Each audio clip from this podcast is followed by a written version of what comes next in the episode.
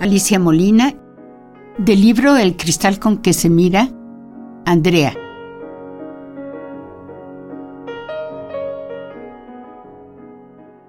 A las siete y media de la noche, el balcón de la recámara de Andrea era un lugar ideal.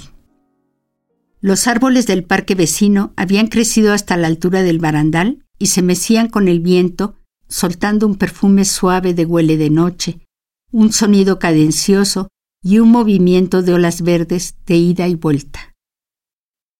El verano había traído ese horario nuevo en que anochece tarde y empezaban a colorearse de rosa todas las nubes.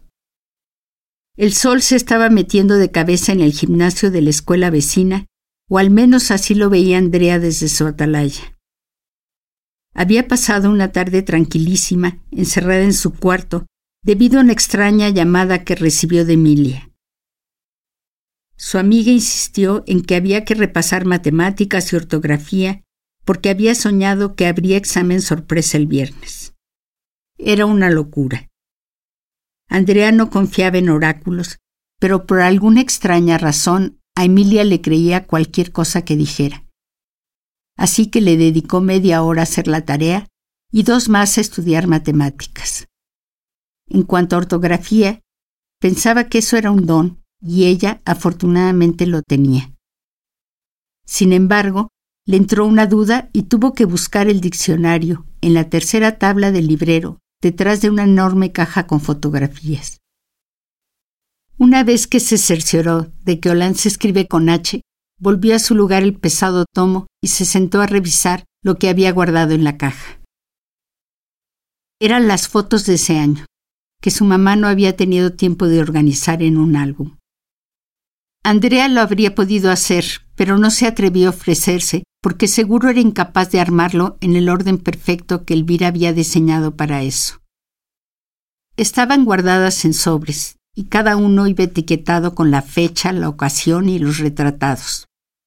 A Andrea le encantaba ver fotos y recordar qué había más allá de la imagen. Estos instantes congelados le hacían sentir nostalgia por lo que no estaba ahí. En esa, por ejemplo, donde todos reían posando para la foto junto al pastel con el que festejó sus doce años, la sonrisa que parecía eterna en la cara de todos no duró ni tres segundos. En cuanto Matilde tomó la foto, empezó el pleito. Resulta que la tía se empeñó en saber qué deseo había pedido la del cumpleaños. Era una pregunta muy indiscreta y Andrea no estaba dispuesta a contestarla, así que le dio el avión diciendo, si te lo digo no se cumple. Eso hubiera sido suficiente para frenar la curiosidad de cualquier adulto normal, pensó Andrea, pero no funcionó para la tía Matilde. Insistió e insistió hasta que hizo insistir a la mamá y al papá de Andrea. Entonces fue cuando ella estalló y dijo suave y clara la verdad. Mi deseo es que se acaben por fin tus vacaciones, tía. Por haberlo dicho en voz alta, estuvo a punto de no cumplirse. Solo para educarla, decidió quedarse quince días más. Andrea revisó uno por uno los sobres formaditos cronológicamente.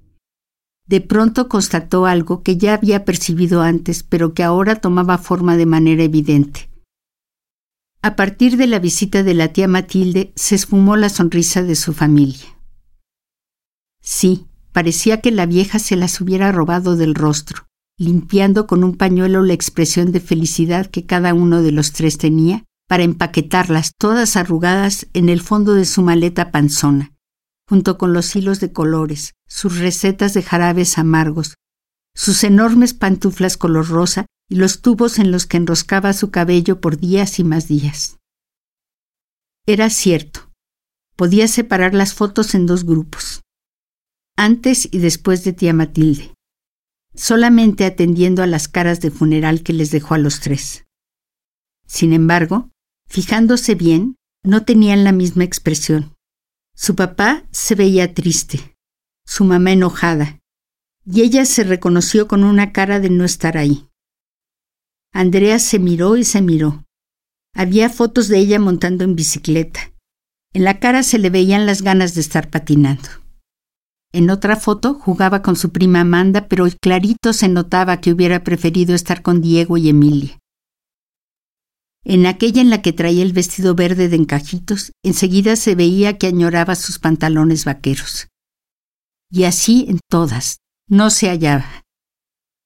Se fue a buscar en otros álbumes de años anteriores y se encontró. Se dio cuenta de que todavía el año anterior se reían los tres, que se abrazaban más fuerte en los cumpleaños, que su mamá no fruncía los labios como retenión del aire que le hacía resoplar su enojo, que su papá no tenía esa mirada agüitada y perdida y que ella era mucho más ella misma. Se veía que cabía en su cuerpo, se reía de adentro para afuera. Guardó los álbumes en el orden que su mamá les había inventado y se fue a la terraza a pensar, pero no se le ocurrió nada. Se quedó quieta, sintiendo como el aire y los árboles y el cielo le apaciguaban el alma muy poco a poco.